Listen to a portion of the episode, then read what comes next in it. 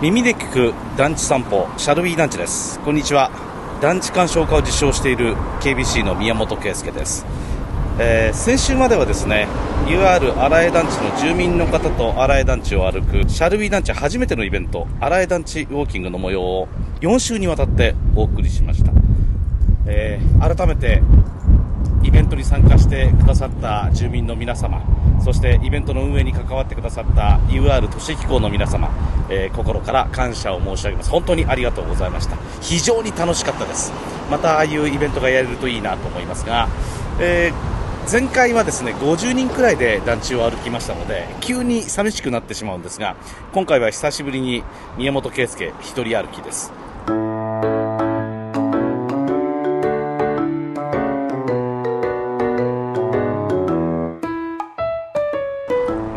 片手に iPhone を持ちまして今日は北九州市にやってきました。今目の前に見えているのが国道199号線ですね、えー、北九州市の若松区というところにいます。でこの国道199号線と並行するように JR の筑豊本線通称若松線というのが東西に走っていましてでこの国道と JR の南側はもう海が近くて、えー、道海湾という、まあ、あ内陸に13キロくらいですかね、細長く入り込んできた海があります。で、えー、この国道と海の間というのはおそらくこれ埋め立て地で、その間は工業地帯になってますね。えー、ご存知のように北九州市というところは工業都市でして、えー、かつては日本の四大工業地帯にも数えられた北九州工業地帯いろんな工場群が広がっているわけです。で北九州市は工業都市の割には平地が少ないところなんですね、えー、ですから、えー、割と山がちなところです。こうぐるっと見渡してもですね割と近いところに大きな山が高い山が見えています、えー、煙突とそれからクレーンと山と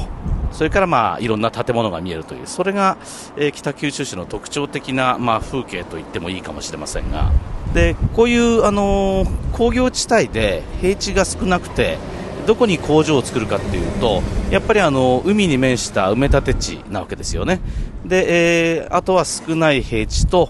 そこからあ高台が始まって、えー、斜面があるということになるわけでじゃあその工業地帯で働く人たちがどういうところに住むかっていうとまああ割と傾斜地に住む高台に住むということが多いわけです。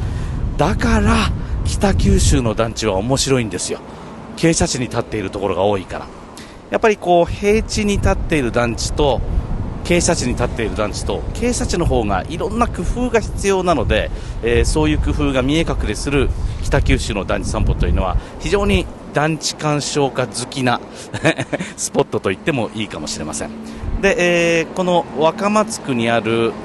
今から行くところはですね UR 藤の木団地という団地です、えー、国道から少し緩い坂を登っていきましょうかね、えー、もうちょっとね坂を登るだけで静かになるんですよ。この辺りは、えー、まだ一軒家が立ち並んでいるところです。正面には、えー、北側の山が見えています。もう割とすぐ近くに山が見えるところですね、えー、だからここは北に山があって南に海があって山から海に向かって南になだらかに下がっていく傾斜地南向きの坂ということになります、えー、目指す UR 藤の木団地もその南向きの坂に建てられた団地ということになってます。こう傾斜地の中ではあれですね。南向きの坂というのはうってつけのところですよね。うん。傾斜地に建ててもね日当たりがいいですからおそらく眺望も良かったはずです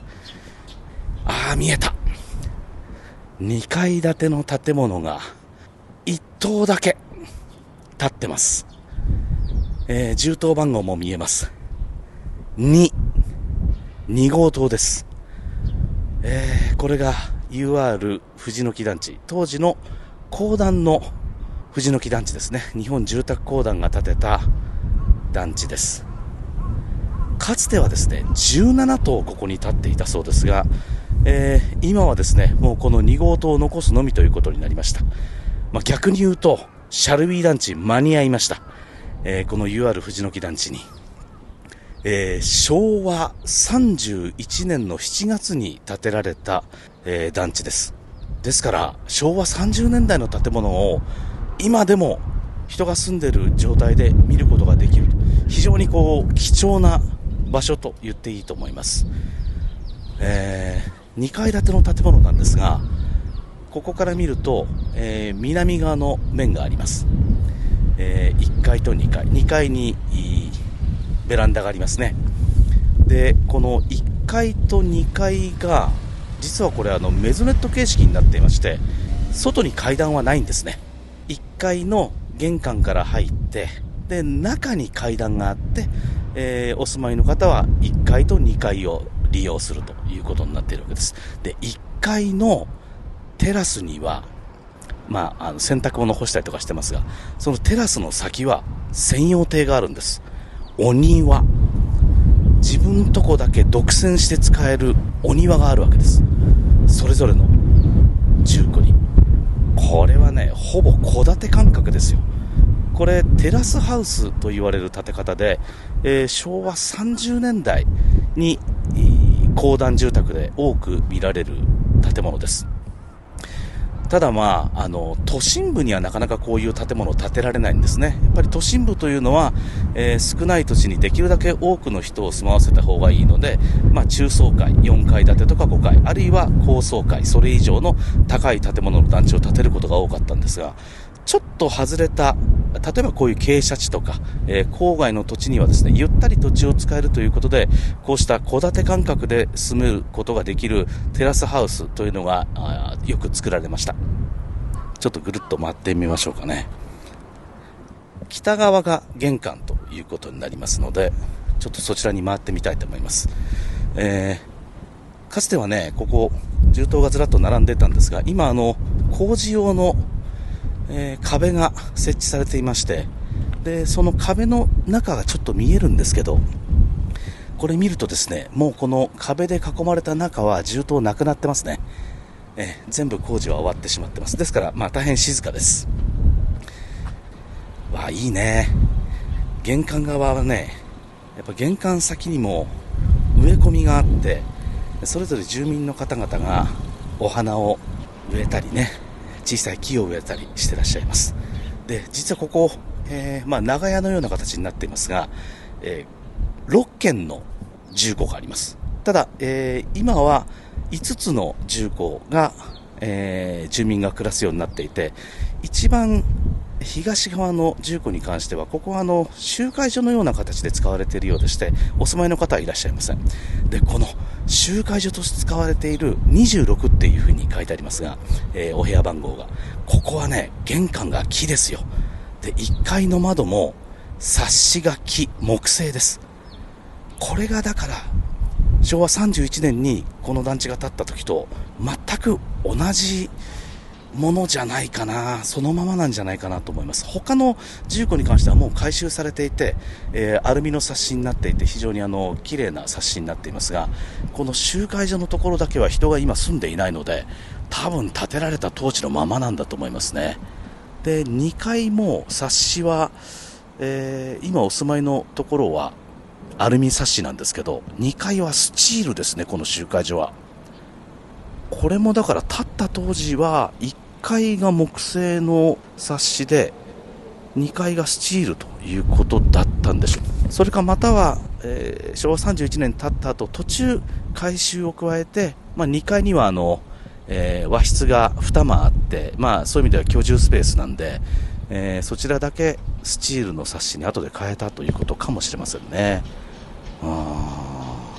そしてその先、南側にこう、あんまりこう回り込むとお住まいの方が見えてしまうので、ちょっと遠巻きに見ることにしますが、庭も結構広いね。で、ちょっと高台になってますので、庭先にはね、洞海湾が見えますよ、海が。工業地帯の先に。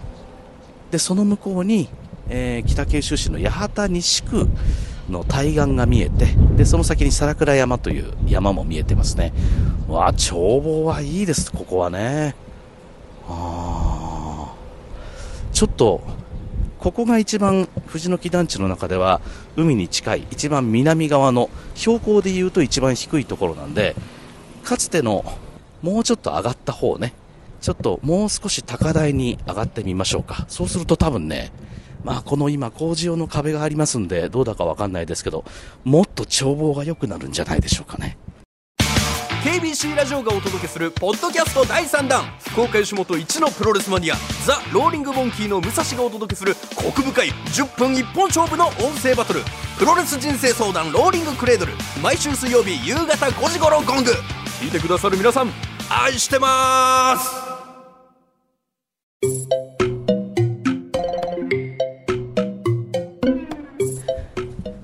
この藤の木団地の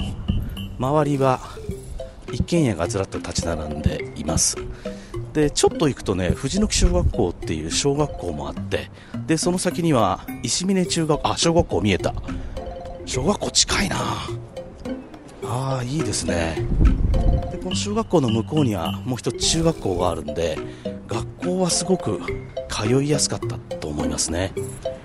ああ民間の団地もある。あこの民間の団地もいわゆるテラスハウスですかね。2階建ての建物で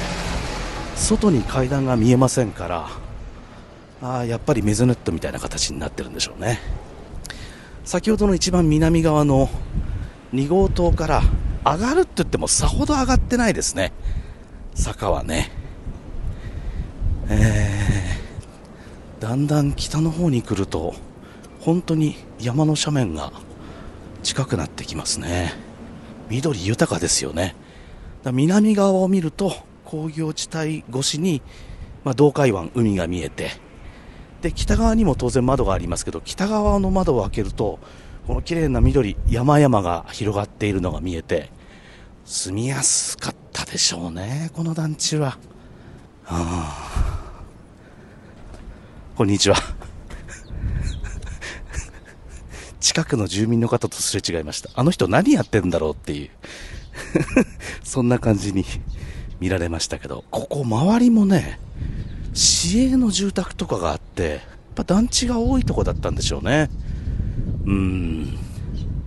まあすぐ近くに工業地帯があるということはあの工場とかにお勤めの方なんかはすごく便利ですよね。もう歩いてあるいは自転車で通勤ができるということでしょうから。まあ今もうかつての姿というのは残念ながらこの現地では見ることができないんですがよくしたもんで。あの Google のストリートビューを見ると藤の木団地がまだ建ってた頃の、えー、銃刀を見ることができるんですね。でこれを見るとね2階建ての建物が並んでいる割に銃刀と銃刀の間はものすごくゆったり取ってありましたね。あの本来は銃刀と銃刀の間というのは、まあ、高い建物であれば北隣の1階のところに南隣の銃刀の影がかからないように当時4時間ルールというのがあって、えー、そういった形で並べていくわけですけどそれよりもここは余裕を持って建ててあるように見えましたね。うんでそこにはえー、それぞれの銃刀の専用のお庭があって思い思いの使い方をしてらした、まあ、緑をたくさん植えて、えー、お花に囲まれてそういう暮らしをしてらしたはずなんですよね。ですから当時昭和31年昭和30年に日本住宅公団が発足したんで、まあ、そういう意味では公団住宅の本当に最初期のえー、頃の住宅ということになりますが、まあ、その当時の日本人の暮らしの中では最先端の暮らし団地の暮らしの中でもこの2階建てのテラスハウスの暮らしというのは集合住宅に住んでいるけど一軒家のような暮らし方ができる。しかもコンクリートの住棟に住んでいるけど土と触れ合いながら暮らせると。すごく豊かな暮らしが約束されていたんだというふうに思いますね。うん。住んでみたかったな。僕はあの福岡市南区に子供の頃いましたけどすぐ近くにも、えー、いじり団地諸岡団地という2つの公団住宅があってでそこはこのテラスハウスでした。で、えー、そこに住んでいた友達の家にも上がったことがあるから相田君っていう お友達だったんですけど相田相田君の家に入った時のことを思い出すと玄関入ってねもううろ覚えですよ。玄関入って、えー、お風呂があって、えー、洗面所があってトイレがあってで割とすぐのところに2階に上がる階段があったんですよね。でその階段の向こう側にキッチンがあって、えー、1つ1階のお部屋があってだからその先がお庭ですよね。で階段上がると、えー、2つ北側と南側にそれぞれ、えー、お部屋があると。どれも和室だったと思いますけど、えー、そういう団地でした。おそらくあの標準設計で建てられていたと思いますのでこの藤の木団地も中は同じような感じかなというふうに思います、えー、昭和31年の建物ということですからもう66年とか67年目の建物ということになるんですかね。だけど立派に建ってるのよ。よくある古いコンクリート住宅ってこうクラックが入ったりするんですよね。ひびみたいなのが入ったりすることもあってそれを補修した後なんかもあるんですけど全くないですね。これ鉄筋コンクリートの建物じゃないんですよ実は、えー、CB 像と言いまして、えー、補強コンクリートブロック製の建物です。あのいわゆるよく住宅の壁なんかに使われるコンクリートブロックがありますけどああれと同じ要領でコンクリートブロックを積んででその中に鉄筋を入れて補強をして外壁をこう固めて、えー、作っていくものなんですけど耐震性、耐火性抜群なんですよ、えー、ですからあのまだまだしっかり立ってる建物です。ああれですね。コンクリートブロックの建物団地もなかなか今見ることができませんからそういう意味ではこの1棟だけでも今残ってくれていて非常に嬉しいですね、まあ、この先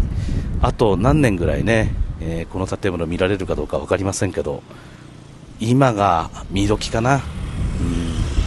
ただあのお住まいの方5世帯しかありませんのであんまりこうわーっとね あの楽しげに見に来ると生活を邪魔してしまいますので、えー、こうやって遠巻きに見るだけにとどめようかなと思いますが、え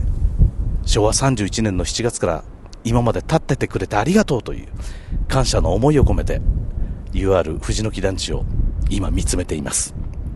ね、聞くところによるとあれですよ、この北九州市というのはあの福岡市よりも先に政令指定都市になった、まあ、大都市だったわけですけどこの北九州市の中でもこの公団の藤の木団地が一番最初に水洗便所になったそうですから。当時の最先端ですよここが。うん。